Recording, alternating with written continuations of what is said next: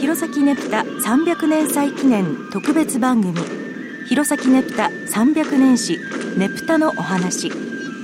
この番組では民族研究家の成田聡さんにお話を伺っていきます。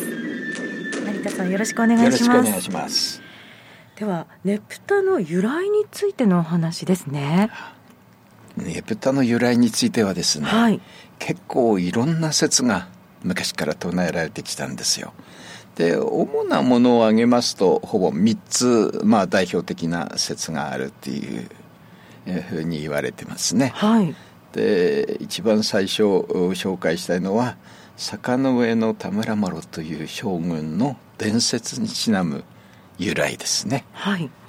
坂上の田村麻呂という将軍は奈良の奈良時代の末から平安時代の初期にかけて、まあ、活躍した。なんで活躍したかっていうと、ええ、征夷大将軍、えー、要するに北に住む蝦夷とか蝦夷とかって言われたその人たちを征伐にやってくる、うん、そのそれで、えー、成果を上げた活躍した、えーまあ、将軍という武将ということになるわけですね。はい、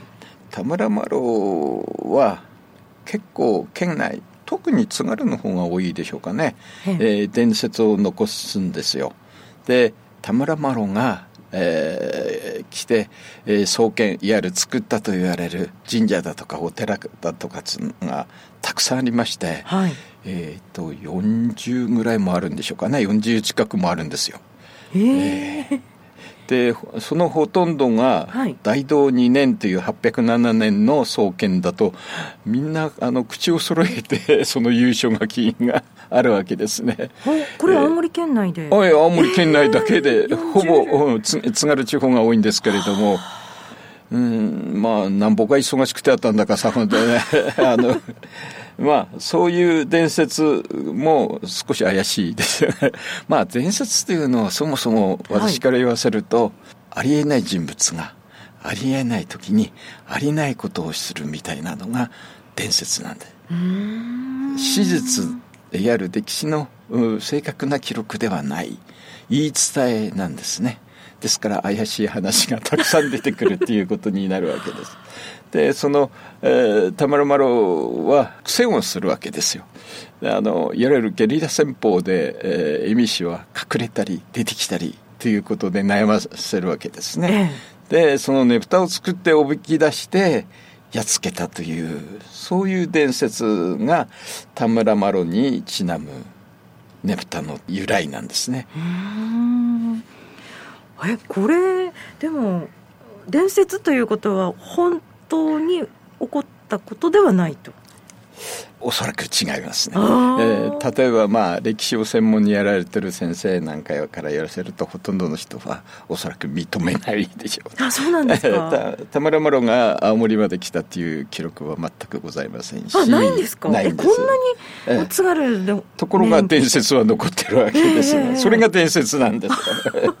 話の内容も少し陳腐なところがありましてね、えー、結局田村麻呂の説っていうのは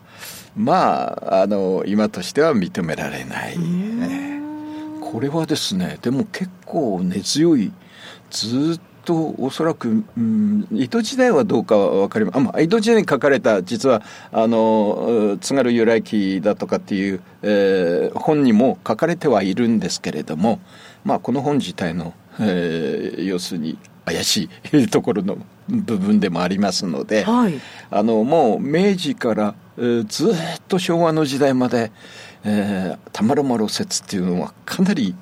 言われてきた説ではあったんです。私がそうですね高校生ぐらい中学校か高校生ぐらいの時はまずこの話が例えば新聞でも出てたっていうのを私は記憶してます。ええー、ネプタがなぜ行われるようになったかっていうのが、はい、のが田村麻呂のが、うん、にちなむ話なんだということは本当に影響を与えてきたということが言いますね。ねぷたの名称ねぷたとねぶたについてお話をしていただきました。成田さんありがとうございました。どうも失礼しました。